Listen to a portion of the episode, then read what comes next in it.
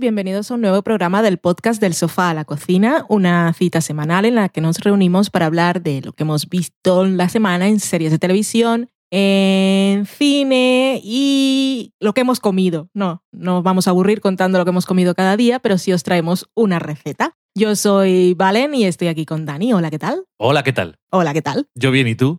Muy bien, gracias.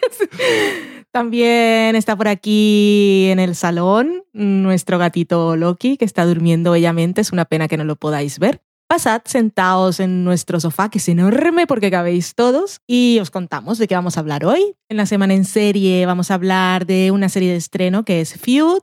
En la cata de pelis traemos una película del año pasado, que es el año 2016, para los que vengan del futuro.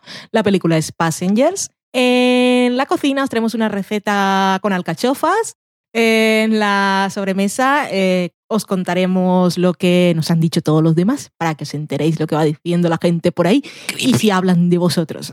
Y en la semana en serie, además de hablaros de la serie Feud, también os traemos un par de invitados que nos van a hablar de un proyecto relacionado con las series que está muy guay. Y ese es el menú de hoy. Vamos a empezar, como siempre, que somos así, muy estructurados, Eh. con la semana en serie.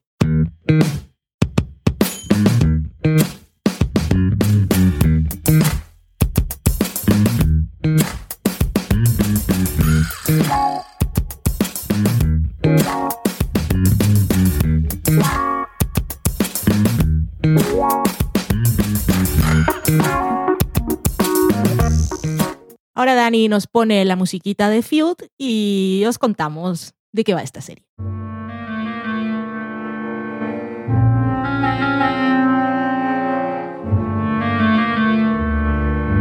He puesto la musiquita.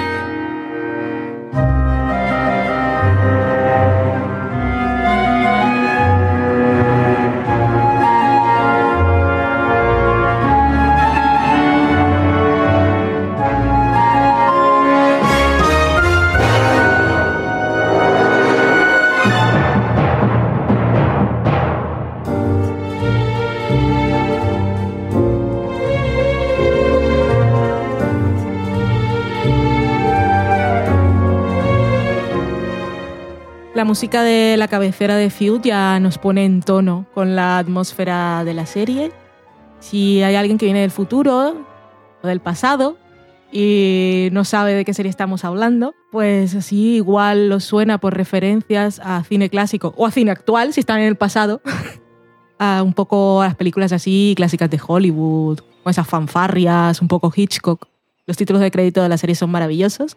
Feud es una serie creada por Ryan Murphy eh, para el canal FX y es una nueva antología. Ya nos tiene acostumbrados con American Horror Story y American Crime Story. Le ha cogido gusto el tema. Estas antologías en las que pues, se plantea como una idea general de lo, de- del tema, del espíritu de lo que será la serie, y luego en cada temporada abordan una historia en concreto que tiene principio y final. En este caso, con esta feud, eh, ha empezado Ryan Murphy a contarnos una historia de un conflicto muy conocido en Hollywood. Ya nos ha dicho, yo pensaba que iba a ser así, que iba a hacer un conflicto entre actores, productores y tal en cada temporada, pero no tiene nada que ver. Cada temporada va a ser un conflicto diferente. La segunda temporada va a ser con el príncipe Carlos y Lady Di, que es una Mm. cosa totalmente diferente. Ya lo creo. Pues esta feud está, nos cuenta la historia de la rivalidad entre dos actrices que son leyenda,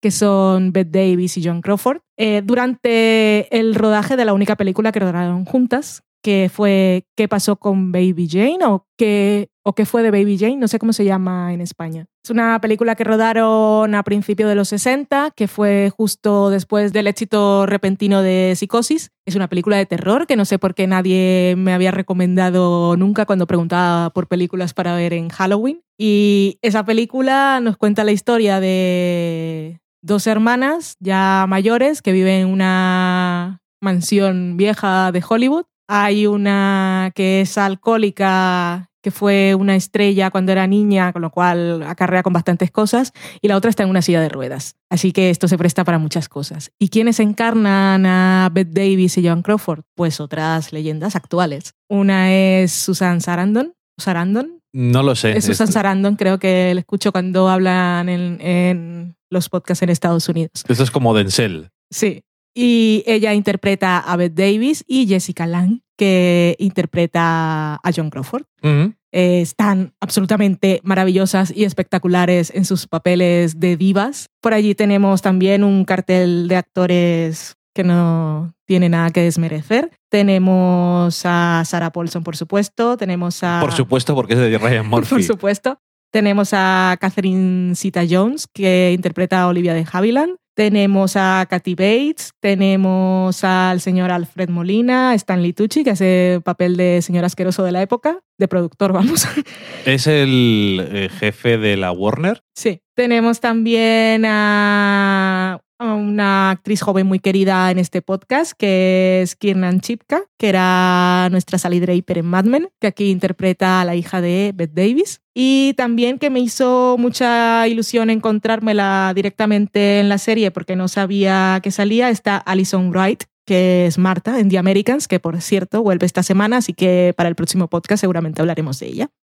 Y ahí tenemos esta historia, tenemos bambalinas de rodaje, cómo se rodó la película y como os decía, nos va a contar la historia de rivalidad entre estas dos mujeres que pues llenó muchos titulares y portadas amarillistas y, y una cosa que venía desde los años 30 y que los productores de la película, por supuesto, usaron para promocionarla, ya que las tenían por primera vez juntas.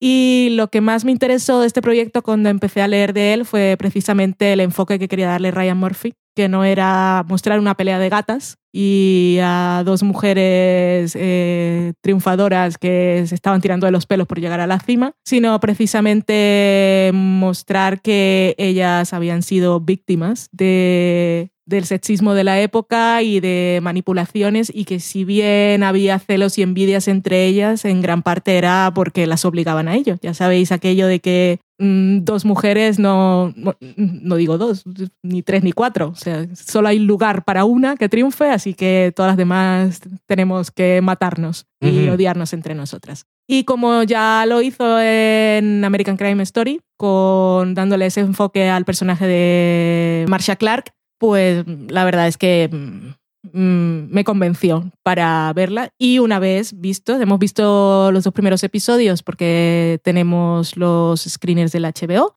O no vamos a hablar con spoilers de ninguno de los dos, pero ya vosotros habéis visto el primero, si no os invitamos a ello, o por lo menos yo. La verdad es que me ha gustado mucho. Tiene, tiene el encanto de película clásica, pero lo contarán todo con una con perspectiva actual de la problemática que había entre estas mujeres. La verdad es que era un proyecto que me llamó bastante la atención cuando oí hablar de él. Para empezar, porque tiene en el centro una cosa que me gusta, que es lo de cómo funcionan las cosas, cómo se hacen películas. Y eso siempre, siempre me ha gustado, ¿no? Cómo funcionan Hollywood, cómo se hacen las cosas, que hay mucha gente que dice, no queremos saber cómo se hace la salchicha, como dicen en Estados Unidos, porque le quita la magia, pero a mí me gusta. Siempre me ha atraído cómo se hace una serie, cómo se hace un programa, todo ese tipo de cosas. Por eso me gustaban muchas de las cosas que hacía Aaron Sorkin, porque eran siempre de cómo se hacía algo. Y en este caso eh, tiene, tiene mucho de eso, pero yo creo que está más centrado en cómo, cómo estas dos eh, mujeres que tenían esa rivalidad un poco cierta y un poco in- inventada por la, decir la sociedad, más que eso, era digamos que no les hacía falta mucho Mm. para echarse al cuello de la otra. Y entonces en la productora, el estudio y según nos muestra la serie, el director un poco contra su primer instinto y su voluntad, pues aprovechan ese, esa rivalidad para vender un poco más y en- dicen algunas veces, no, es que eh, lo vemos en la pantalla, que se odian y si siguen, seguimos alimentando que una lo está haciendo mejor que la otra o algo Mm. así, pues vamos a conseguir una película mejor. Sí, eso es lo que dice el director, el productor, cuando está viendo los dailies. Sí, dicen, se ve que se odian, tenemos que seguir haciéndolo esto porque es que, claro, a lo mejor en otra película no hubiera servido tanto, pero es que justamente la película que es concretamente y los papeles que están haciendo es súper meta. Sí. Es que no so- eh, es una de las partes que tiene buenas esta historia, que no solamente es eh, el- los problemas que tenían una con la otra, sino que inventados por la productora o no, sino que la película que estaban haciendo eh, era muy fácil que encontraran algo en lo que identificarse ellas Sí, sí, sí, totalmente. y porque es de dos, dos hermanas y ya han pasado su mejor época. Una de ellas se dedicaba también a hacer películas. Las dos. Las dos se dedicaban a hacer películas. Y es que es eso, es Inception. Sí. Una cosa dentro de la otra. Y tiene mucho rintintín. Sí, Ambas. y decir que, como todavía he visto la película antes de ver la Sí. serie, pero yo, yo no la he visto la película, pero dije, voy a poner un poco la película después, así algunos trozos, para ver si veo alguno de los trozos que vemos cómo se graban o ver si se parecen. Es una tontería, pero es una curiosidad que me gusta ver, ver cuánto se parecen a las personas de verdad. Y en, creo que en los dos casos, pero en el caso de Susan Sarandon, Es da, espectacular. da un poco de cosa. Mm. Porque en algunos casos es que dices, es igual, está súper conseguido y aparte, yo es una de las cosas que no sé si tenían un backup o otra actriz para elegir, pero no se me ocurre una actriz más perfecta para interpretar ese papel y la verdad es que me llamó muchísimo la atención, la serie me gustó y no sé cuántos episodios va a tener, Ocho. ocho episodios, yo creo que es una. Yo creo que es una buena longitud para la temporada. Me decepcionó un poco que la segunda temporada no vaya a tener que ver directamente con el mundo del espectáculo, aunque francamente también tiene que ver un poco con cosas de percepción, la sociedad y el sistema. Medios en este caso. Bueno, es que al fin y al cabo también eh, en la primera temporada tiene que ver con los Mm. medios y también tiene que ver con cómo funcionar dentro de un sistema en concreto y en Mm. este caso es Hollywood clásico y en el otro pues es eh, la realeza y demás. Sí, al final las cosas que tienen o lo que tienen en común estas dos historias, que son bastante diferentes, aparte de lo conflictivas que puedan haber sido las relaciones, es que los implicados no tienen la capacidad de tomar decisiones por ellos mismos, siempre son instrumentos de Sí. algo que está por encima. Sí, sí, y que eso digo, que en principio me decepcionó porque digo, a mí me gusta de eso otro. Además, últimamente hemos visto un par de cosas que tienen que ver con cosas de la realeza británica. Incluso vimos The Queen, que, bueno, tiene que ver justo con después, pero al fin y al cabo me pasó lo mismo con American Crime Story, porque la segunda temporada va a ser una cosa que no tiene nada que ver. Y eso es porque te gusta tanto el concepto de la primera temporada que dices, yo también quiero más de esto. Pero sin embargo, si hacen más de lo mismo, dices, es igual. Entonces es un poco la lucha esa que tienen eres los espectadores o que tenemos los espectadores a veces que a- algunos somos conscientes y otros no. Es como, queremos algo distinto. ¿Por qué no das algo diferente? Nos gustaba lo de antes. Correcto.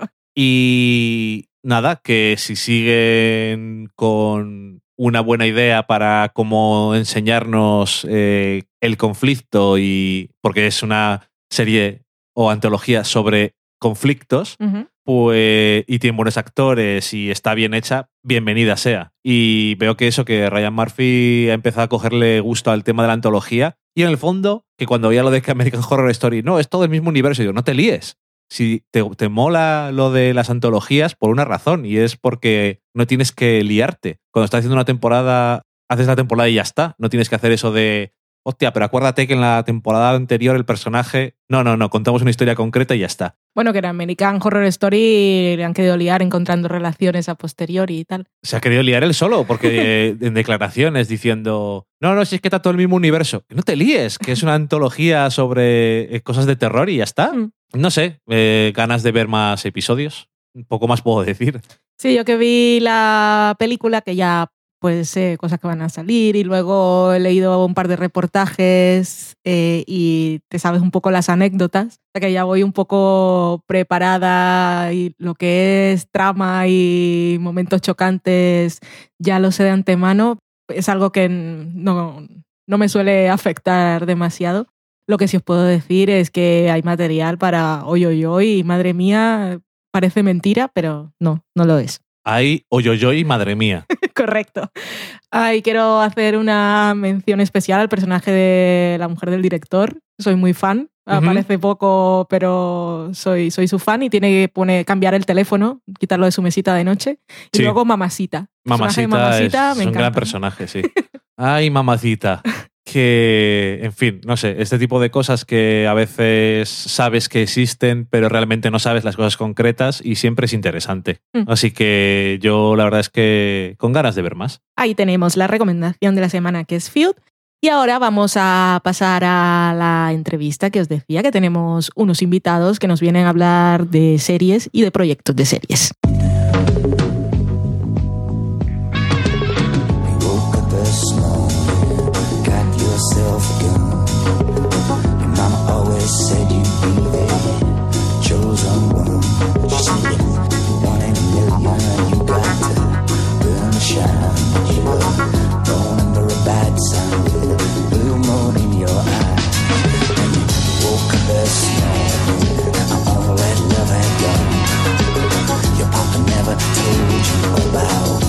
right and wrong. But you're looking good, baby. I believe that you're feeling fine. Shave my bad blue moon in your eyes. It now. gotta.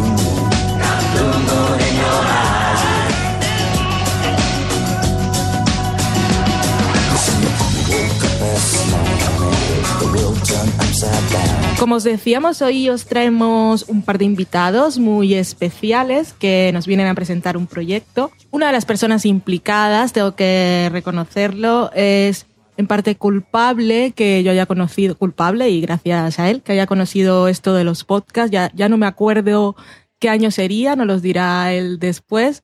Fue uno de los primer, fue el primer podcast que escuché cuando me compré un iPod y estaba viendo The Wire y busqué en iTunes y me encontré a una gente que grababa cosas sobre la serie y, y siempre que puedo lo cuento porque así como ahora grabo cada semana, también soy escuchante y soy muy fan de los podcasts que escucho. Y a este en particular le mandaba unos emails que eran unos tochos que, bueno, yo, yo me acuerdo, no, no, me da vergüenza, pero yo creo que les da un poco de pereza leerlo. Estamos hablando de CJ Navas, que era esta persona de quienes hablaba, y Francis Arrabal, que son las mentes pensantes, organizadoras, directores de eh, fuera de series.com, que es una, ahora, es un portal de series de televisión que trae, bueno, no os voy a contar yo, que os lo contarán ellos mejor, pero aparte de estos y de podcast, son unas personas que están pensando en grande en España, que aquí somos muy seriefilos todos y la verdad es que medios especializados y las mismas cadenas de televisión han tardado muchísimo en darnos a los fans de las series el respeto que nos merecemos y en llenar un hueco de ganas de tener contenidos de todo tipo. Y aquí están. Hola CJ, hola Francis. Buenas, buenas. Eh, pereza ninguna, Valentina. Lo muchísima ilusión que nos mandaste porque significaba que había vida más allá del éter y que, que, alguien nos escuchaba. Porque, claro, es que a día de hoy tú tienes la facilidad de las redes sociales, que no existían entonces, tienes la facilidad de llevarte los podcasts en tu teléfono móvil, que no existían entonces, porque Fuera de Series nace en el 2006, finales del 2006, principio del 2007, como podcast independiente, y era un mundo hasta pre-iPhone. Entonces, eh, a nosotros nos hacía muchísima ilusión que, que nos escribiese gente que había visto las mismas series que nosotros estábamos viendo y poder hablar en, esa sección, que de hecho en parte por eso surgió la idea de hacer el, Esta me suena y posteriormente se ha escrito un email, precisamente porque nos empezaba a escribir gente que, que estaba oyendo el programa. Pues mira qué bien. Y aparte también está por ahí efecto colateral, tu señora esposa Lorena Gil, tu mujer de, tu vida. colateral. que no, que eh, ella sí es la verdadera responsable de que yo me haya puesto frente al micrófono con TV Slayers. Así que, pues, te tengo un especial cariño por todo aquello. Yo recuerdo ese día, además, en un McDonald's en el que Lorena hizo la lista de quiero montar esto y a quién llamaría yo. Sí, sí, sí. algún día la contaremos entero. Muy bien, genial. Que para eso tenéis podcast, pero bueno, ya nos contaréis. Pues eso, bienvenidos y que quiero que. Será raro que alguien que nos escucha a nosotros no conozca los podcasts de fuera de series, pero bueno, nunca se sabe. Nunca se sabe. Así que queremos ser un altavoz más para el proyecto en el que tengo la suerte y el honor de participar, pero no es por eso por lo que os he invitado. Os habría invitado igual porque es un proyecto que mola un montón, como sería me interesa. Y, bueno, aparte siempre me gusta que compañeros eh, de, de, esta afición se, tengan las ganas y la ilusión de sacar proyectos nuevos. Así que ahora el micrófono es vuestro. Contadnos qué, cuáles son estos planes nuevos. Sí, sí, eso porque tantos proyectos y tantas formas que ha tenido fuera de series. Eh, este nuevo proyecto, ¿qué es y por qué? Vale, pues yo cuento después, si queréis, la evolución de, por qué ahora y qué es lo que ocurrió con Fuera de Series para que ahora vayamos a esto y luego Francisco os detalle todo con cómo está aquí. Vamos a ver, eh, Fuera de Series nace como, como un pequeño programa de radio en radio UMH. Sí es cierto que convocación de podcast desde el principio. Yo ya oía podcast desde hace un par de años antes, cuando empezó a, proliferarse, incluso antes de que se metiesen los podcasts en, iTunes. Yo sé que tenía, yo recuerdo algún podcaster previo todavía a iTunes y descargar los, los eh, pelearme con los RSS, pelearme con los feeds y hacer aquello en, entonces. Yo creo incluso empecé, yo creo antes de tener mi primer Mac, eh, para poder escuchar podcast o aquello que empezaba a conocer yo que, funcionaba y que se llamaba podcast.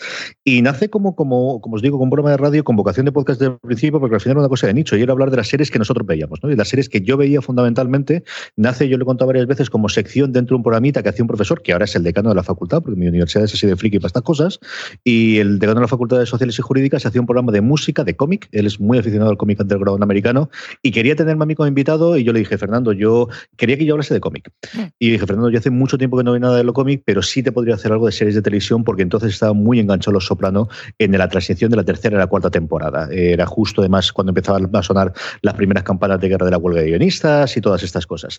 Entonces, por hacer la, historia corta, eh, fuera de series se consolida como lo que posteriormente fue el programa a partir de la segunda temporada, siendo un programa semanal que hacíamos tres personas, don Carlos, Jorge y yo, que al final es mi padre, mi hermano y este que os habla, porque era la horita en la que una vez que yo me había ido ya de casa trabajando en la universidad, mi hermano empezaba a encontrar trabajos y también se fue un par después, era el momento en el que mi padre, mi hermano y yo nos juntábamos al menos una vez al mes, una vez a la semana, perdonarme, para vernos, hablar de aquellas cosas que nos gustaban, como si fuese la tertulia después de comer de los domingos en, su casa y posteriormente comíamos juntos, que es una cosa que también se nos da muy bien, igual que se nos da bien lo de ver series juntos ¿no? y comentarlas. Y, eso fue de series durante mucho tiempo. Eh, cambiamos de emisora, nos fuimos de la Universidad Miguel Hernández a la red de San Vicente, que es un pueblecito al lado de Alicante, donde está la Universidad de Alicante, en, de hecho, por temas de horarios y por hacerlo, y es, yo creo, los años de consolidación. Entonces, si hubo un intento, hubo un momento en el que nosotros intentamos hacer algo más con Fuera de Series, que fue el 2014, cuando lanzamos la revista, que alguno de vosotros hmm. os acordaréis de, cuando hicimos la revista online, que yo creo que funcionó honestamente muy bien para, para, bueno, pues al final la audiencia que nosotros teníamos, el nivel de suscripción, y yo estoy tremendamente orgulloso de los 12 números que sacamos la revista, y mírenla, ahora estaba revisando cuando hacíamos el dossier del nuevo Fuera de Series medio del nuevo Fuera de Series.com y veías la cantidad de firmas y la gente que has tenido y el tipo de artículos, es en entrevistas, yo qué sé, el tener una entrevista con Orifant, el tener una entrevista con, eh, con gente tanto española como americana, como os digo, realmente espectacular, ¿no? Eh, eh, es una cosa que tengo de muchísimo orgullo y a lo mejor ahí hubiese sido un momento de lanzar más adelante. En fin, por circunstancias de la vida, tiramos hacia atrás, seguimos al podcast y yo sinceramente, fue desde que Francis y yo empezamos a colaborar más. Eh, Francis eh, apareció en mi vida como un día de estos de abril de, luz. Qué un momento, sí, sí, es, así. O sea, Me estoy poniendo tierno, CJ. Bueno, pues en un momento de septiembre del 2014 en el que Movistar, acordaros antes de que hubiese el cambio de Movistar Plus a, de Canal Plus a Movistar Plus, Canal Plus decidió que abriría el festival de series que hacía en otoño a mm. más sedes aparte de la Madrid, y entonces fue a Barcelona y a Málaga, y nosotros teníamos una persona para cubrirlo en Madrid, que era nuestro querido Miguel. Eh, Miguel Pastor, teníamos gente en Barcelona para hacer, podíamos mandar a mi hermano o a Sam eh, a que cubriese el Guello, pero no teníamos a nadie en Málaga. Entonces yo pedí a la audiencia que nos escribiesen y una de las personas que contestó fue Francis. Y a partir de ahí empezamos a hablar, empezamos a hablar. Y en serio, en serio, Francis, yo creo que hace unos siete u ocho meses, ¿no? Más o menos ya de nos sentamos, nos vemos en persona, empezamos a hablar, en las JPod hablamos bastante del tema, es más o menos cuando empezamos a echar todos a rodar, ¿no, Francis? Sí, del proyecto sí, porque yo me acuerdo, de, además te lo decía el otro día, porque ya casi que ni me acordaba que hace un año por ahí yo te decía siempre, CJ, tío, tú y yo tenemos que montar algo juntos, tú y yo tenemos que montar algo juntos, que nos lo pasamos muy bien. Y, al final, fíjate que nos hemos liado en este proyecto casi, bueno, casi no, yo no ni me acordaba de aquello y luego pensando el otro día digo, fíjate que, decíamos aquello y mira por dónde vamos. Pero sí, el proyecto nació pues en verano, ¿no? A finales de verano, cuando ya nos empezamos a, liar un poquito más la cabeza, que, que volviste a, a venir aquí a Málaga por el Screen TV en junio y hablamos, ¿te acuerdas que estuvimos hablando con, con Albert y estuvimos dando vuelta a varios temas? ¿Te acuerdas que, que ya estuvimos hablando con él de un tema que, que teníamos por ahí? Y, um, ya con festivales de series por medio y ya luego coincidió que, vino el Festival de Series de Movistar Plus, que allí no, nos juntamos en, Madrid. Por cierto, me estoy dando cuenta qué importante para este proyecto el Festival de Movistar. ¿eh? Es que al final estos eventos eh, eh, vivimos en un mundo virtual, pero el que te vuelves a encontrar y el que pases tiempo con las personas, yo creo que sí que te hace ese roce, ¿no? Y te hace el, que, bueno, al menos madures este tipo de proyectos. y, nada, pues sí, hemos venido trabajando más fuerte y, ya casi que en Navidad nos liamos la manta a la cabeza y aprovechando un viaje que, que teníamos programado a Madrid los dos, pues empezamos a reunirnos con las cadenas, a contarles un poco la idea que teníamos, a testear si la idea era buena o si no, porque al final nosotros la teníamos en la cabeza, llevamos muchos meses dándole vueltas, lo habíamos consultado con mucha gente, pensamos que sí, pero al final un poco la piedra de toque también eran las cadenas, que eran los que, los que no iban a hacer eh, tocar con, con, los pies en la tierra y decir, oye, esto no nos interesa, oye, esto pinta interesante, tiraros para adelante. Y las cadenas respondieron bastante bien, así que dijimos, bueno, pues, pues está, pues no vamos a tener más remedio que montarlo. y, hasta aquí, hasta este lunes pasado que, ha salido fuera de series.com. Para los que vengan del futuro, el lunes pasado es 6 de marzo de 2017. si viene la de la lejía de la de Neutrex, si viene la señora de Neutrex. Nosotros siempre invocamos a los que vienen del futuro. Claro, es que con esto del podcasting nunca se sabe cuándo te van a escuchar.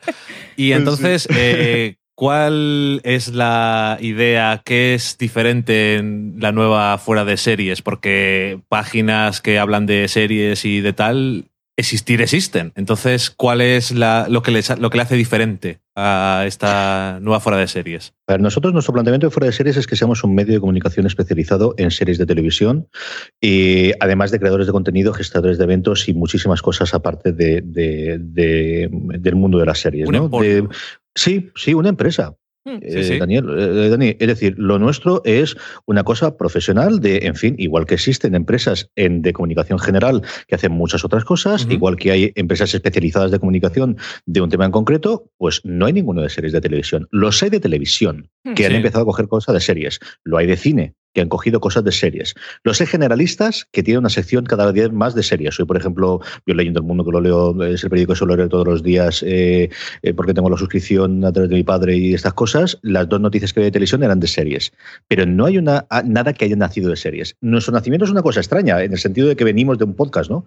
Hmm. Y, no es una cosa que, que, fuese habitual. Pero bueno, pues al final ese es el bagaje que tienes y al final lo tonto, lo tonto, llevas 10 años hablando de series de televisión en vez de tener un blog, que, que es lo que quizás era más tradicional, pero bueno, eh, sí que llega un momento en el cual eh, nos planteamos de qué es lo que necesitamos. Pues si tenemos que tener comunicación, la parte de audio ya la tenemos cubierta, y yo creo que honestamente bastante bien con la cantidad de programas que tenemos y la regularidad que queremos tener a partir de ahora, que decidimos que sí, esto va en serio, y si decimos que se cuelgan los programas todas las semanas, hombre, salvo caso de fuerza mayor, pero tiene que estar todas las semanas, y empezamos a hacer la transición a los otros dos medios que creemos que tienen que estar. Lo primero es el texto, que es una de las cosas que siempre habíamos echado de menos, y en parte con la revista intentamos cubrir eso, porque al final Hombre, pues lo que te da repercusión, lo que es fácil de compartir en redes, lo que puedes leer en el móvil en dos minutos, es decir, eh, es un medio mucho más para, para, las, el, para el, compartir, para el eh, comentar, para el poder difundir, que es el texto.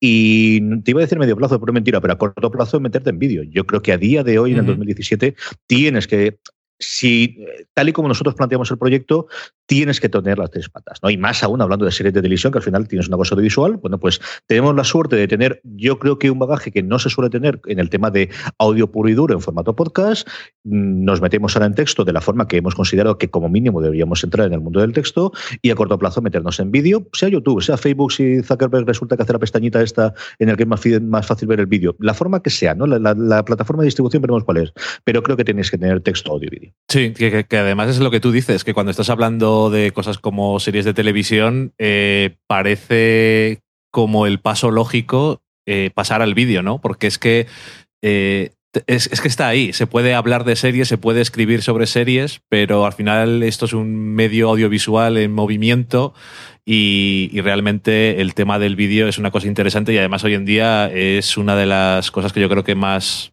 llama la atención a la gente y está teniendo más, más difusión en la red. Y últimamente en los medios americanos es una cosa que también estoy viendo. Por ejemplo, cuando hicimos nosotros en Fuera de Series, pusimos la noticia de la serie nueva de Mad Men, de Mad Men, de Matthew Weiner. ¿Cómo se llama? Eh, estaba buscando fuentes y una de ellas, Hollywood Reporter, tenía, pues creo que era la fuente principal de la entrevista, pero luego tenía otro artículo en que era un, el redactor, en lugar de escribir, se puso a, contar la historia. Sí, sí, exactamente. están usando mucho, mucho el vídeo. Y bueno, para ¿No lo has dicho, Valen? Sí. Que tú también eres redactora de, la redacción, ¿no lo has comentado? dejé, caer, caer, ahí al principio que estaba implicada, pero bueno, ya, ya, verá, ya vendrá luego el equipo. ¿Y, qué más? ¿Qué más? ¿Qué más planes tenéis? ¿Qué más nos queréis contar? No, yo creo que contar fundamentalmente lo que a día de hoy es foraseries.com. ¿no? Nosotros cuando planteamos es qué queremos, lo que queremos es un lugar donde escribir. Eh, yo sinceramente lo que quería era un sitio que se publiquen las cosas que a mí me gusta leer. Y a mí me gustan leer las noticias, pero me gustan tener artículos en profundidad, me gustan ver reviews de las series que me interesan, me gustan tener distintas cosas y sobre todo me gusta tener voces eh, a las que me apetece escuchar, me apetece en este caso leer y con, un criterio propio. ¿no? Y eso por un lado, eh, entonces ahí sí que yo creo que tenemos 30, 40 colaboradores alrededor que han sido colaboradores de la parte del podcast que funcionaría. Eh, pero Francis y yo sí que nos planteamos desde el principio de esto no puede funcionar sin tener una redacción.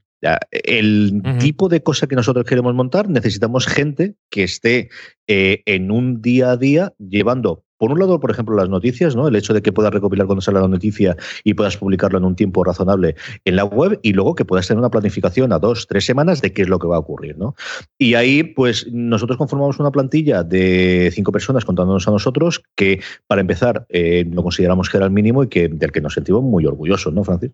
Pues sí, sí, sí, totalmente. Bueno, pues se ha incorporado a nosotros Marina Such como redactora jefe, que para nosotros es un auténtico honor tenerla porque era una de las personas que más nos gustaba leer y así nos lo planteamos CJ y yo cuando lo hablamos. ¿Te acuerdas que dijimos, bueno, ¿quién nos gustaría? ¿A quién nos gusta leer? Pues Marina. Y, y luego pues a la propia Valen, que no sé si la conocéis.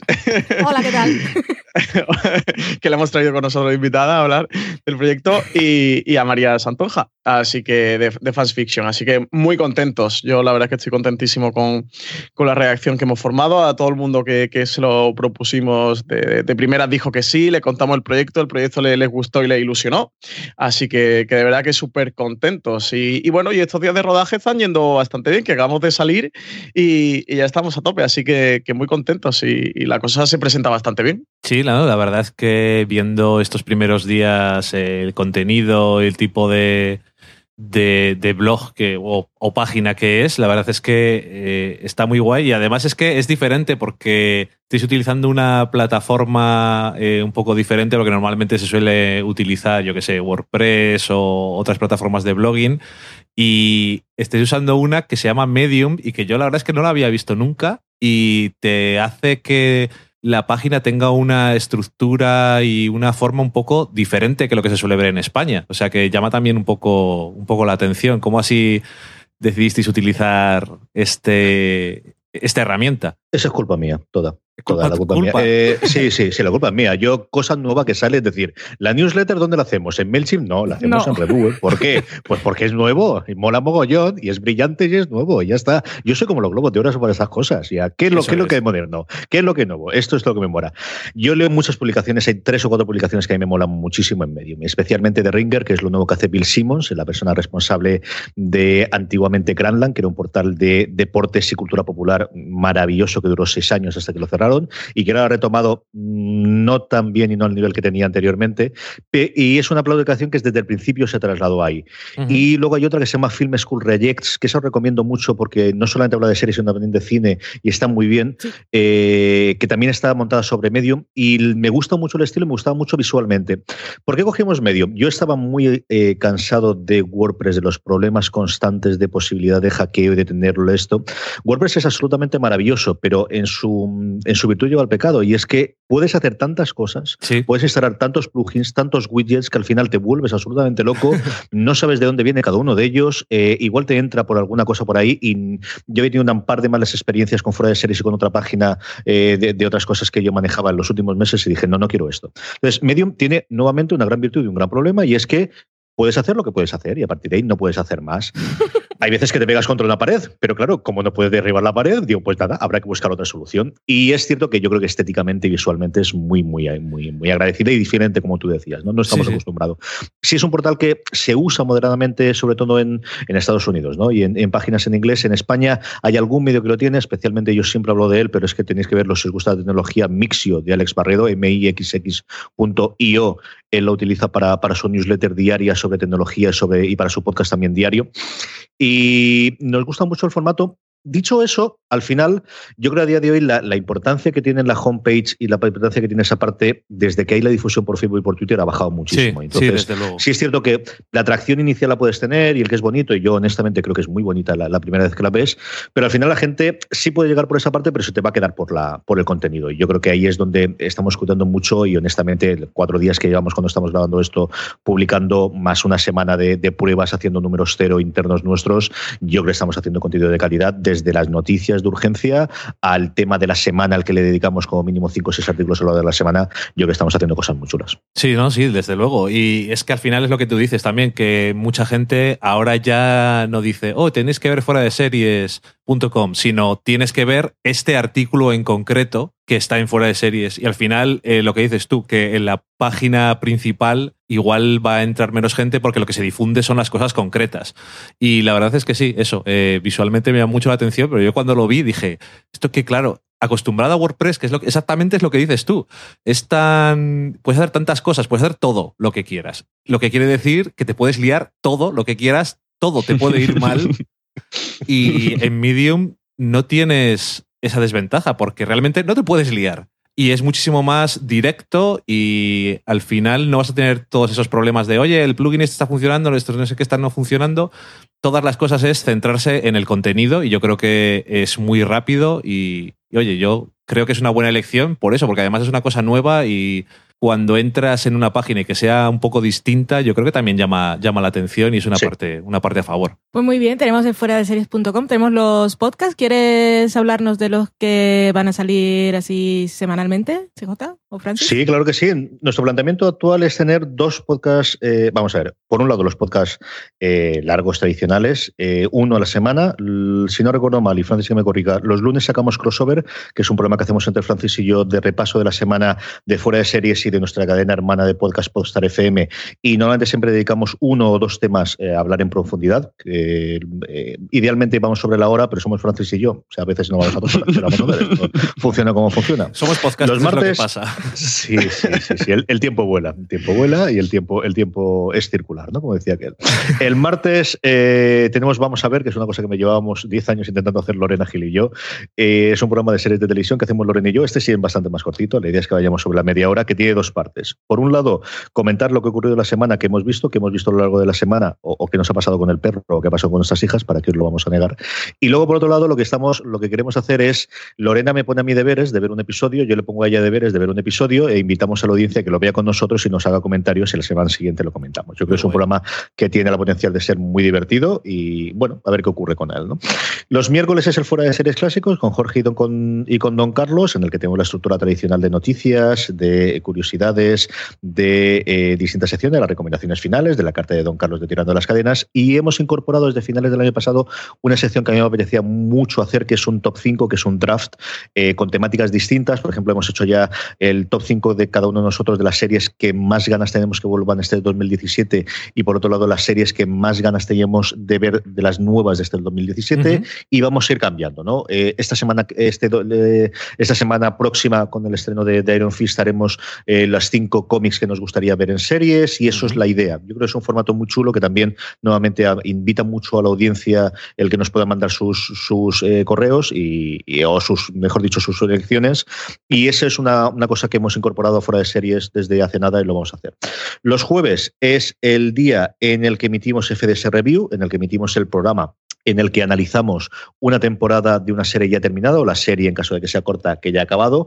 Una vez al mes haremos un clásico, haremos una serie que al menos haya terminado hace 10 años, que lo dirigirá Carlos Sogor. Hemos hecho el primero de eh, Firefly y os avanzo ya, porque mañana lo colgaremos, si tenéis la primicia mientras lo grabamos, que durante este mes será de Seinfeld.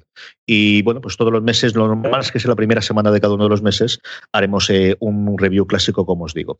Y luego el viernes es el momento de lo que a día de hoy llamamos FDS Streaming, que yo le estado dando muchas vueltas, así mantendremos el nombre, lo cambiaremos, que es un repaso que hacemos Francis y yo, normalmente con un invitado más en todos los programas. En el último que colgaremos esta semana hemos tenido a Marina Such, eh, en el que repasamos la actualidad de las distintas plataformas y cadenas en España. Hablamos de Hulu, eh, perdón, hablamos de HBO, hablamos de Amazon, hablamos de Netflix, hablamos de Movistar Plus con todas las cadenas intermedias y hablamos de filming, que cada vez están haciendo cosas más interesantes, especialmente trayendo series inglesas que quieran complicadas de, de obtener.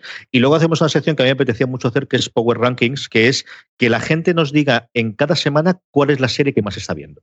Pasamos una encuesta a toda nuestra audiencia que nos digan tres series, las tres series que ellos más recomiendan esa semana de las que están viendo, y hacemos una especie de, eh, una especie, no, hacemos lo que los americanos llaman Power Rankings, que es una clasificación semana a semana de cómo es la evolución de qué serie es la más vista, de qué serie es menos vista y cómo va evolucionando a lo largo del año, que es una cosa que no habíamos hecho nunca y que me apetecía mucho hacer. Eso es, como os digo, de lunes a viernes, los cinco programas que hacemos, y luego todos los días llegó un cortecico de cinco minutitos, de cinco a diez minutos, llamado FDS Express, que son las noticias del día, muy basado en el guion de esa newsletter que hemos empezado a crear hace dos semanas y que me está encantando la, eh, el recibimiento que está teniendo por parte de nuestros oyentes hasta ahora y ahora también lectores. Al final es las mismas noticias y los mismos que en la newsletter, pero añadiendo, es decir, ahí me explayo más en unas noticias, hay otras que las paso por encima y algunas que me aparecen en la newsletter que comento, y ese lo tenemos también diario. Y eso es lo que hacemos a día de hoy en audio en Fuera de Series.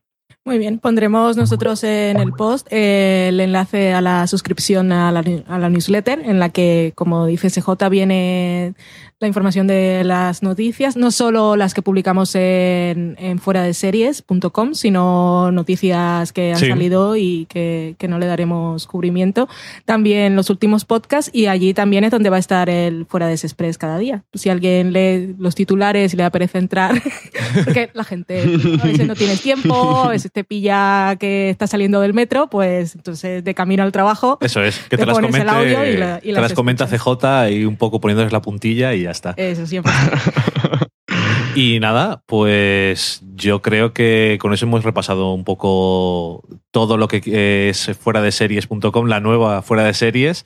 Y oye, agradeceros mucho que hayáis venido al programa, que además no, no, solemos entrevistar a gente y siempre está bien darle un poco de variación. La gente así no se cansa tanto de nosotros, que no hacemos más que hablar.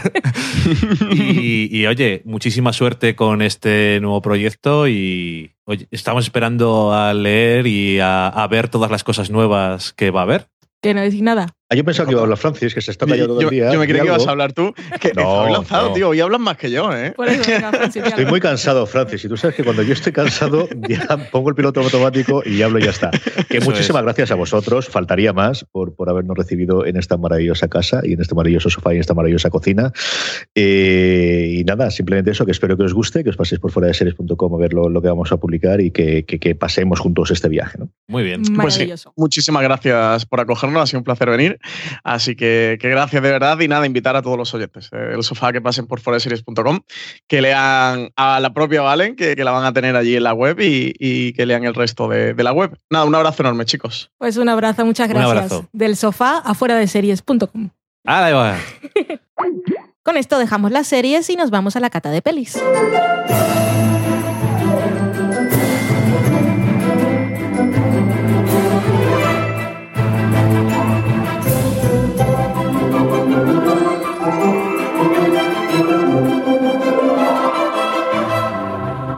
La película de esta semana es Pasajeros. ¿Por qué no la llamaron pasajeros en España? ¿Por pasajeros a, a, veces sí y a veces no? Ahora ya no traducen las cosas. Ahora lo que hacen es dejar el título original y hacer un subtítulo de mierda. La La Land Ciudad de las Estrellas. Eh, passengers, pasajeros al tren. ¿Qué es eso? Es el subtítulo que le estoy poniendo yo. Ah. ¿No lo, han, ¿No lo han traducido el título? Creo que no. Bueno, no tengo ni idea, la verdad. También me lanzo. Hablar por hablar. Eh, sí.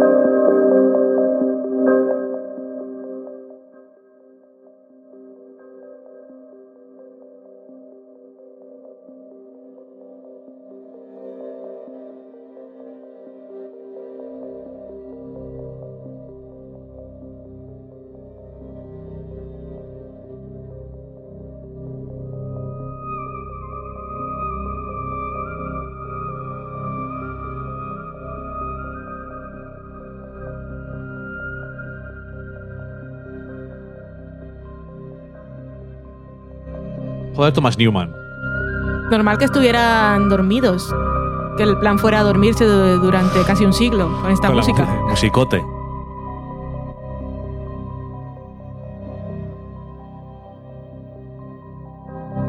Passengers es una película, como decías tú antes, de 2016, para los que vengáis del futuro, eh, porque hay otra película de antes, de 2008 que se llama igual, entonces normal porque tampoco es un título muy descriptivo, pero en este caso, eh, bueno, esta película de 2016 dirigida por Morten Tildum, que creo que es noruego, si no me equivoco, eh, dirigió hace poco una película que ya hablamos aquí, eh, cuando estábamos hablando de, la, de los Oscars, es la película The Imitation Game. Ah. Y También fue un poco conocido por una película que hizo antes se llama Headhunters, pero nosotros no, la hemos visto. Eh, el guion es de John Spites, que si recuerdo bien, este es el primer guion que hace él solo. Los demás guiones famosos que tiene les ha hecho como. es co-guionista. En el caso de Prometheus, con Damon Lindelof. Y en el caso de Doctor Strange, con Scott eh, Derrickson, que era el director de la película. Pues muchas gracias por esta información.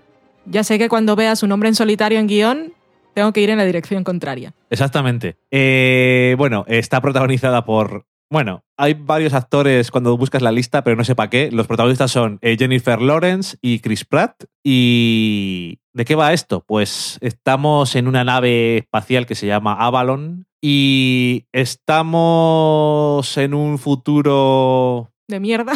Pero, iba a decir lejano, pero no sé cuánto, porque esas cosas de la tecnología, en cuanto inventas una cosa, de repente se les va de las manos. Entonces, unos años en el futuro, eh, esta nave que se llama Avalon lleva a 5.000 pasajeros y aparte la gente que la pilota y están todos en estado de estos de estasis, de éxtasis, iba a decir, es que se dice en inglés estasis.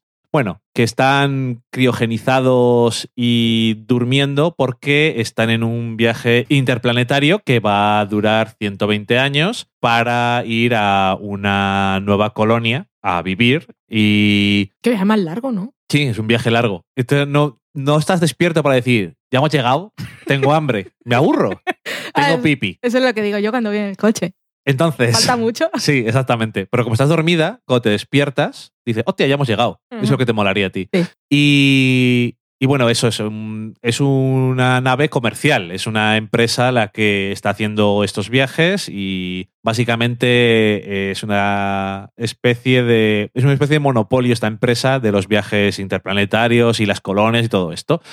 ¿Y qué ocurre? Pues me hace gracia porque la película lo trata un poco como un misterio y lo vemos nada más empezar la película, o sea que no es spoiler. Eh, la nave se cruza con un eh, cinturón de asteroides eh, en su viaje, una cosa que me imagino que es lo más normal del mundo, pero dentro de este cinturón de asteroides pues hay un asteroide un poco más grande y entonces tienen que el ordenador de a bordo deriva energía al escudo para que no se reviente toda la nave y produce un fallo en el sistema, lo que hace que el personaje de Chris Pratt, que es Jim Preston, eh, tenga un problema en su cabina de criogenización y se despierte. Qué casualidad. Pero, ¿qué pasa? ¿Cuál es el problema? Pues que no quedaban medio año para que llegaran al siguiente planeta, sino que quedaban 90 años. Entonces, eh, el tipo pues se ha quedado allí solo y la nave, como dice, coño, que hay alguien, está actuando como si se hubiera despertado todo el mundo. Y todos los, los restaurantes, el barman, interpretado por este que sí que sale varias veces, Michael Sim, eh, pues eso, eh, están hablando con él como si estuviera todo el mundo despierto y está diciendo, pero que no, vamos a ver, que estoy yo solo, no te entendemos, ¿qué mierda estás diciendo? Y y nada, eh, es un poco. ¿Es la premisa esa? Es que yo diría que no, ¿no? Vamos a ir un poco más adelante. Él está durante un poco más de un año, eh, iba a decir sobreviviendo en la nave, viviendo en la nave. Correcto. Porque básicamente vive como un puto rey. ¿Y qué ocurre? Pues que después de un año y pico, pues estás muy solo, hablando solamente con el barman robot, uno se aburre. Y entonces eh, empieza a darle vueltas a la idea de despertar a alguien para que le acompañe en su soledad en estos 90 años. Obviamente, el problema que... Eso no es correcto, tal como lo has dicho. ¿Por qué? Porque él sí está un poco, se aburre, es correcto, pero no empieza primero a darle la vuelta a despertar a alguien. No, no, pero es que iba, iba Ve a alguien y entonces dice... iba, a aclararlo, iba a aclararlo. En uno de sus paseos por la nave y demás, eh, ve en una de sus cabinas eh, a una mujer, que es el personaje de Jennifer Lawrence, que es Aurora. Aurora. Aurora, y dice, ay, me he enamorado. Y entonces... Y comienza a stalkearla. Comienza a ver quién es, a ver los vídeos que hay en la Un nave. Stalker profesional. Como ella es escritora, a leer sus libros y entonces empieza a darle vueltas a la idea de ¿qué hago? ¿La despierto para que me acompañe y estar con ella porque estoy enamorado? ¿O qué mierdas hago? Y obviamente, como habéis visto trailers y Jennifer Lawrence está andando, todos sabéis que efectivamente lo que hace es despertarla. Es decir, eh, el problema que tiene él es que no se podía volver a meter en la cabina a dormir otra vez y hacer el resto del viaje tranquilamente, porque como nunca habían fallado, pues no había forma de... Estaba todo muy previsto. Eh, no había nada previsto, porque como no había pasado nunca, eh, eran tontos. Pues mira que meter a 5.000 personas en un viaje de 120 años y no tenerlo todo previsto. Es totalmente absurdo. O sea, eso no es, la no es la primera vez que existe. O sea, no es el primer viaje interplanetario o interestelar, obviamente, porque por eso tardan 120 años. Están viajando a la Interuniversal. Eh, intergaláctico. No viajan entre universos, sino entre galaxias. Pero. ¿Por qué no hay otro universo? Porque no han conseguido todavía la tecnología para viajar entre universos. ¿Tú qué sabes? Porque lo explican en la película. Ah. Están viajando a otra galaxia. que está a años luz. Pero bueno, eh, en cualquier caso, que no es el primer. Eh, no es la primera nave que hace esto. Y dicen, bueno, como no ha fallado nunca, pues entonces no, no tendremos contramedidas. No tendremos nada para arreglarlo. No tendremos nada previsto. Lo cual, vamos a empezar por el principio. Considero que es una estupidez. Porque una cosa como viajes viaje intergaláctico, no tener ningún tipo de cosa prevista porque, para que todo falle y tener una solución para todo es retardez, porque cuando estás eh, en el espacio no es como si estás en el medio del mar y se te para el motor del barco, que puedes ponerte a remar, un transatlántico ahí con el remo, ¡eh, que no puedo, sino que te mueres y se acabó. Entonces, eh, me parece que esa empresa son unos soplapollas. Pero bueno, vamos a dejarlo ahí. Eh, porque realmente no es el problema de la película. Ojalá fuera ese el problema. A ver, que dices, mira, tiene un problema la película. Pero el problema de la película no es ese. El problema de la película es que, y no sé cómo Jennifer Lawrence dijo, voy a hacer esta película, pero bueno, whatever. Me imagino que por lo menos le pagarían igual que a Chris Pratt, que ha sido una de sus batallas de siempre. O más. O más, whatever. Por lo menos. Espero. Espero, porque es que si no, ya, entonces no entiendo cómo esto no entra en conflicto con sus ideas normalmente y no es como si no tenga dinero o oportunidades, es lo que me refiero. Que dinero me imagino que también, pero lo que sea. Eh, eso, el problema que tiene la película es, es que es una película que es moralmente reprobable, porque el personaje de Chris Pratt hace cosas que... Vamos a ver, el problema no es que Chris Pratt haga algunas cosas, el personaje de Chris Pratt haga ciertas cosas, porque eso no es un problema. Eh, todos vemos películas en las que el personaje, un personaje hace cosas horribles. El problema es cómo la película y otros personajes reaccionan a ello. Correcto. Porque si un personaje en una película mata a alguien y nosotros decimos, ¿cómo ha podido matar a alguien? Vamos a decir algo que nos parezca reprobable. Una, una persona en una película mata a un animal, a un perrete. Correcto. Y todas las demás personas que dicen, ah, pues ha hecho muy bien matar a ese perrete. Entonces nosotros decimos, esta película es una mierda. Correcto. Pero si la gente dice, eres lo puto peor porque matas a un perrete y le empiezan a moler a palos, decimos, te corto una pierna. Decimos, correcto, es lo que se merece, te mereces todo lo que te pase. Sí, morir lentamente. Y entonces, eh, ese es el problema que tiene esta película que no es que el personaje de Chris Pratt haga cosas horribles, porque son bastante horribles, sino en qué desemboca todo eso al final. Porque tiene varias oportunidades de redimirse a huevo, pero no las coge. Y ese es el verdadero problema que le veo yo a esta película, que es que da un poco de asco y normaliza comportamientos que yo pensaba que a estas alturas de la vida eh, se tenía un poco más de cuidado en no ser creepy y asquerosos cuando haces un guion. Pero se ve que este señor, si no tienes a Damon Lindelof al lado por liándose la cabeza para hacer Prometheus y que todo el mundo te escupa la cara, eh, pero no tienes oportunidad de centrarte en otras cosas, pues entonces se ve que se le va de las manos. Eh, quitando eso, la película, o sea, si quitas un montón de esas cosas, la película... ¿Qué queda? la película eh, podría haber sido una película aceptable eh, quiero decir, tal y como está hecha y la, dirección, la cinematografía y todo eso, es bastante aburrida o mediocre. Vamos a dejarlo ahí. Si querías haber hecho una película un poco más contemplativa o algo así, o quitar ese. Si quitaras ese conflicto, alguno diría, pero toda la película no tiene conflicto. Sí tiene, tiene otras cosas. Quiero decir, no es necesario el problema este de que la despierte a ella. Quitas eso y simplemente es ficción. Se estropea también la de ella. Mm, casualidad. ¿Qué, ¿Qué más da? Igual que la casualidad se despierta solamente Chris Pratt. Sí, por eso. Pues ya está. Se despierta o, o no se despierta nadie y se cae el solo. Es otra película muy diferente. Pero mm. bueno, pongamos que se despiertan los dos a la vez. O hay otro fallo y se despierta ella después, porque la quieres hacer que él lleva ya más tiempo y quieres eh, ver esos primeros estados del personaje de él a través de sus ojos, que ya lo ha vivido, yo qué sé. Y quiero decir, hay conflicto,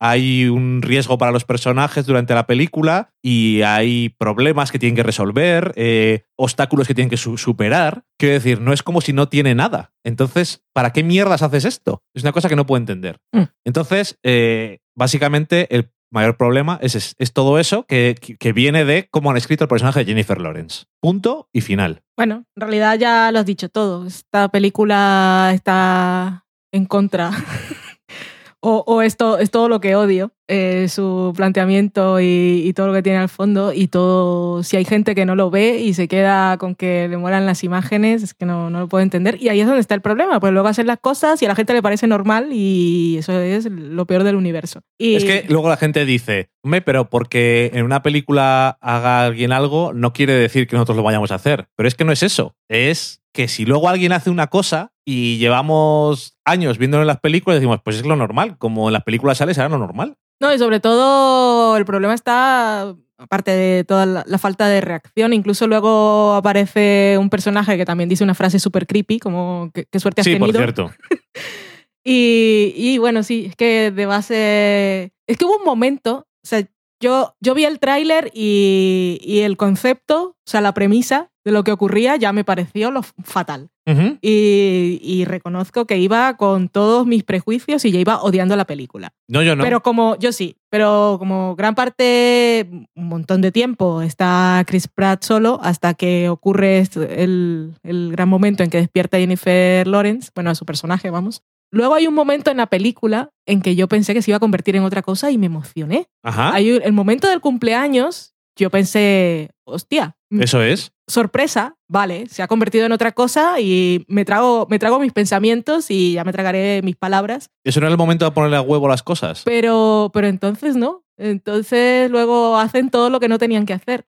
Luego es que el, hay un montón de mansplaining en la película. Es que pobre Jennifer Lawrence. O pobre, pobre Aurora hablaremos de su personaje. Porque en lugar de que ella también fuera ingeniera o supiera hacer cualquier cosa, o mecánica o lo que sea, era una escritora y no sabe de nada. Y entonces luego va como damisela en apuros. Y él todo el tiempo le está explicando, es que está pasando esto, es que está pasando aquello. Y entonces, yo, madre mía, no, no, no os puedo odiar más en este momento a todos. No puedo. Aparte, luego te vas al rollo ciencia ficción, tampoco tiene ningún planteamiento interesante. Ya digo, es una película comercial, tampoco se tienen que poner muy profundos, pero no, es bastante básico. Los diálogos son de película barata y los efectos especiales a mí no me suelen sorprender nunca. Que tampoco me parece que haya mucho, la verdad. Hombre, eh, yo asumo que casi toda la película es un efecto especial, quitando dos o tres decorados. No, muchos impresionantes, quiero decir. Ah, no. Eh, el momento piscina, que el agua adquiere, la materia adquiere formas que no adquiere normalmente y ese tipo de cosas. Wow. Pero, pero eso, es que la construcción de los personajes y cómo reaccionan ante las cosas y la resolución de todo, me parece que, bueno, a mí me ofende personalmente. A mí las películas, a mí las cosas me ofenden, la verdad. Yo no lo puedo evitar. No, no, sí, me parece perfecto. Sí, a mí también me ha ofendido esta película. es que, eh, que ha empezado al principio metiéndome un poco con Jennifer Lawrence por hacer esta película, pero eso lo hago porque por las cosas que dice y tal, pues me parece que esto no concuerda con su con lo que dice. No, no, no. Hacer esta película. Simplemente lo digo por eso. Y entonces, o bien no la hagas, porque tienes oportunidades de sobra, o bien utiliza que, madre mía, hay una actriz mejor pagada y más conocida que Jennifer Lawrence, eh, igual es Scarlett Johansson, pero no. Entonces, utiliza tu Star Power para decir, vamos a darle una vuelta a esto. ¿Por qué no hacemos que no sé qué, que no sé cuál, que no pasa nada? Quiero decir, no te estropeamos la película, en el fondo, sino que la estamos arreglando. A ver, Minduntuntin, ¿tú quién eres? Eres el director ahora. Vamos a cambiar el guion. Es que como si no se hace eso nunca. Y ya te digo que yo, el John Spites, no sé cómo se pronuncia, pero ya te digo que le tengo vigilado. Y no sé, como lo de que dices tú de ciencia ficción, realmente, eh, realmente no es interesante como ciencia ficción porque no plantea ningún, ningún conflicto ni ninguna idea relacionada con la ciencia ficción. Ese es el problema que mm. tiene. Porque el conflicto que tiene y los problemas que tiene eh, se pueden desarrollar hoy en día, pero es que, es que no sé. No, y, eh, por cierto, que tengo que decir una cosa, que ya sé que esto es una cosa que además me suelo meter con la gente porque em, no se intentan poner en la piel de los personajes, pero para mí, en muchos momentos de esta película dije, ¿por qué se está quejando tanto la gente? Porque los protagonistas de la película. Ah. Porque y decir, ¿podéis vivir mejor que esto? Que hay un momento que es como. Cuando está él solo, pues llega un punto en que dices, puedo entender que esté miserable y se ha dejado la barba larga. Pero, no sé. Es que. Problema también de no ver al señor robot como. que, no ven a las inteligencias artificiales como personas. Ha tenido oportunidad, siempre estaba diciendo que tú no, tú no eres persona, que tú no sabes, no tienes sentimientos. Pues ahí tiene una persona que te da conversación y las inteligencias artificiales van aprendiendo, puedes hablar. Luego cuando pasa algo, cuando una película no te gusta, no te interesa o la odias, no puedes evitar pensar, pero ¿por, ¿por qué el personaje no ha hecho esto, no ha hecho aquello? Ya no hablando de los problemas, sino, por ejemplo, si, si a mí me pasa eso y estoy como él, primero intentando buscar solución y viviendo y tal, hasta que me canso un poco, lo primero que yo haría es despertar a alguien de, del, equipo técnico, alguien que sepa algo, buscar cuál es el ingeniero o, yo no digo el piloto, pero... No, porque no podía, no podía despertarles. Pero buscar a alguien que supiera algo, no despertar a alguien que le dé charla. Bueno, en este caso claramente iba con otras intenciones. Pero que, o sea, la idea es que toda la tripulación no la puede despertar y solamente puede despertar a los que son pasajeros. Bueno, pues podría haber, en lugar de despertar a una persona, pues despertar a diez. Y yo lo que decía es, ¿por qué no despiertas a todos? También. Y de lo malo malo, pues estáis en una sociedad eh, viviendo todos y vuestros hijos llegarán. Alguien llegará. O vuestros nietos, 90 años son muchos, vuestros nietos van a llegar y van a poner pie en, esta nueva colonia espacial. Y, de todas formas, entre 5.000 personas seguro que se les ocurre alguna idea mejor. sí. Pero bueno, no sé. Em, eso, que es verdad lo que dices tú. Cuando una cosa no te gusta, le encuentras todos los peros del mundo. Cuando una cosa te gusta, le cierras un poco el ojo y dices, nah, eso para mí no fue importante. En este caso, tiene cosas tan horribles para mí que digo, le saco todos los problemas del mundo. Desde el principio de la película y hasta el final. Porque el final final de la película es como, ah, ah, ¿qué era esto la película? Adiós, hombre. Pues el vino de la cata de esta semana nos ha salido vinagre.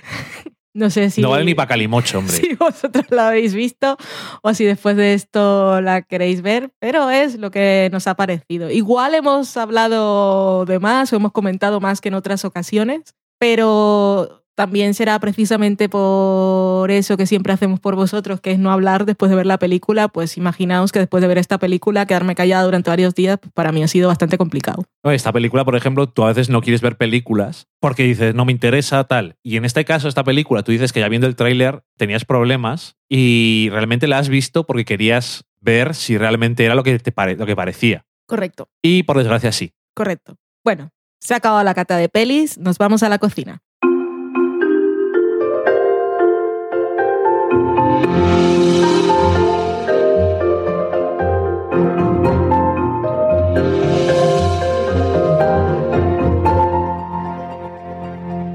Como os decíamos, hoy os traemos una receta de alcachofas. En este caso son alcachofas en tempura de azafrán, una receta muy fácil y muy rica y creo que aún, por lo menos en este momento concreto del tiempo y del espacio en el que estamos ahora mismo en España, están de temporada. Mm. Lo que necesitamos son alcachofas frescas, agua muy fría, que puede ser agua del grifo de la nevera o si tenéis agua con gas, también va muy bien sal, harina, azafrán, pimentón de la vera, esto es pimentón ahumado o paprika. ¿Cómo dicen? Eso, te iba a preguntar. ¿Cómo decíais en Colombia? Correcto. Y aceite de oliva para freír. Y lo que hacemos es limpiar las alcachofas, pues eh, cortar el tallo y quitar todas las hojas del exterior que estén duras y las ponemos a cocer en agua hirviendo con un poquito de sal durante unos 15 minutos para hasta que queden al dente, no tienen que quedar blanditas. Mientras tanto, preparamos la tempura, que si queréis podéis comprar harinas preparadas que ya están por ahí, pero es que en el fondo harina normal eh, y siguiendo tendréis que echar agua fría también, o sea que queda lo mismo. No, no tenéis que salir corriendo al súper a comprar harina de tempura. Eh, para hacerla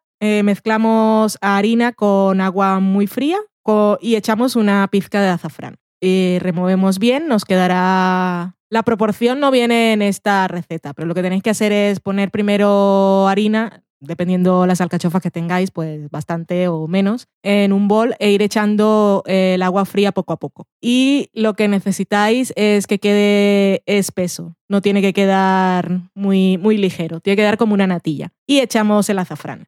Calentamos el aceite de oliva en una sartén profunda, escurrimos bien las alcachofas, las pasamos, las podéis hacer enteras o cortadas por la mitad. Las pasamos por la masa de tempura y las freímos en el aceite. Lo hacemos en tandas pequeñas para que no se enfríe el aceite y las dejamos allí hasta que se doren. Luego las sacamos sobre papel absorbente, ya sabéis, para absorber el aceite y que no nos quede todo grasoso, no nos manche el plato cuando sirvamos. Y luego les polvoreamos un poco de pimentón que le da color y por supuesto también sabor, que en este caso no vale con echar mm, colorante ni pimentón de este que son de marca blanca del súper porque en realidad no aportan nada, solamente la pizquita de color y ya está. Se pueden comer solas o también las podéis, si sois de salsas, pues un poco de alioli le iría muy bien, o mayonesa, incluso salsa de soja. Y las podéis comer como aperitivos o de acompañante de algún plato de pescado o lo que queráis. Guay. Y ya está.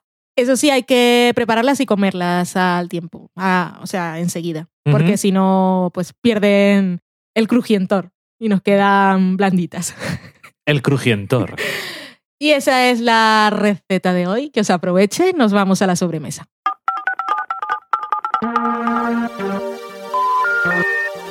Sorry, the number you have dialed is not in service at this time.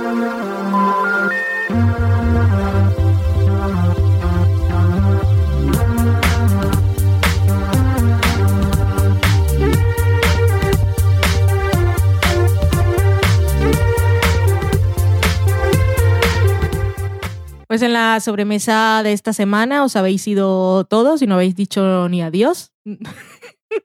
no estábamos mirando ahora y no tenemos, no tenemos comentarios. Esto es súper triste, pero no poner las secciones aún peor. Así que le vamos a dedicar la sección de la sobremesa a una persona súper especial que ha preparado una de las recetas que hemos dejado alguna vez en el podcast con una variación. Así que ya que no hay nadie para tomar los chupitos, vamos a sacar las botellas de alcohol del Sinfonier y las vamos a tomar contigo. Sí, en Twitter, Ezequiel Merino, que es Merino Cabrera, eh, decía, una variante de las galletas de plátano y coco del sofá a la cocina con avena, ideales para el desayuno. Unas galletas que eran súper fáciles Correcto. y que no hacía falta más que dos ingredientes. Que son plátano y coco. Plátano y coco y ya está. Pero mira, este le ponía además avena, que perfecto. Rico. Y que os la recomendamos que lo busquéis si os, si os apetece. Y nada más. Te podemos dar el de alcohol del caro. Sí. Que claro, Hoy podemos sacar las botellas buenas. No es cuando estáis vosotros, cuando estáis todos los demás, no es que no os demos nada bueno. pero, que se acaba pronto. Pero lo de arriba, arriba del todo la estantería, que se dice, pues no, no podemos sacar porque no tenemos tanto dinero. Así que Muchas gracias. Salud, Ezequiel. Pero mira, que ya que decimos de gente que nos ha preparado alguna cosilla de estas que os hemos, os hemos dado nosotros la receta, pues tenemos un par de ellas también en Instagram. Mm. Que justamente ahora cuando he entrado a mirar, que últimamente es que no lo hemos mirado mucho, y de hecho desde Reyes. Oh. Y tenemos aquí, hay que repostear algunas cositas o regramear. Pues ya sabes. Y, nada, tenemos a Gesisire, que dice, tras una mañana en el dentista, es un buen momento para cocinar. En la cocina, haciendo palitos de mozzarella según la receta del primer libro del sofá a la cocina. Muchas gracias por mencionarlo y esperamos que te gustaran mucho. Los palitos de mozzarella, desde luego, son esas cosas que, ¿cómo puede estar malo? No puede, es la respuesta. Y luego tenemos también a Pepo Ulsen, que dice, a Dama se lo zampaba para desayunar en Galáctica, pero yo lo prefiero para cenar. Sopa de noodles desde el sofá a la cocina. Mucha mejor elección, desde luego. Sí, es que Adama, bueno, pues tenía sus problemas mentales. ¿Qué le vamos a hacer? Y con eso ya está.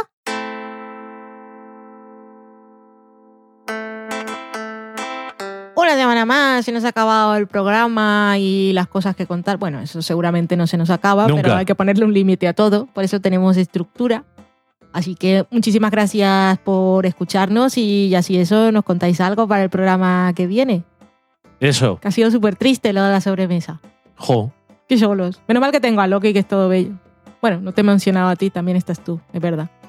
Voy a poner como música después de que se acabe la despedida, la que pongo en el móvil siempre cuando me dices cosas que me hacen ponerme triste. Ay, sí, cómo te maltratan, pobrecito. Das una pena. No la he puesto ni una vez, ¿acaso? No sé. La he puesto muchas veces no sé. y la conoces. Sí, eh. A veces incluso la tarareo. Sí, eso pasa en nuestra casa, amigos. Estamos sentados en el sofá. Necesito apoyo audiovisual. cosa, de repente se queda callado mirando el móvil. Pienso, bueno, está haciendo sus cosas y entonces me sale la música. Y Pero, ¿qué es esto, por favor? Y entonces me pongo a desfilar, porque es necesario. Es súper necesario. En fin. ¡Adiós! Adiós.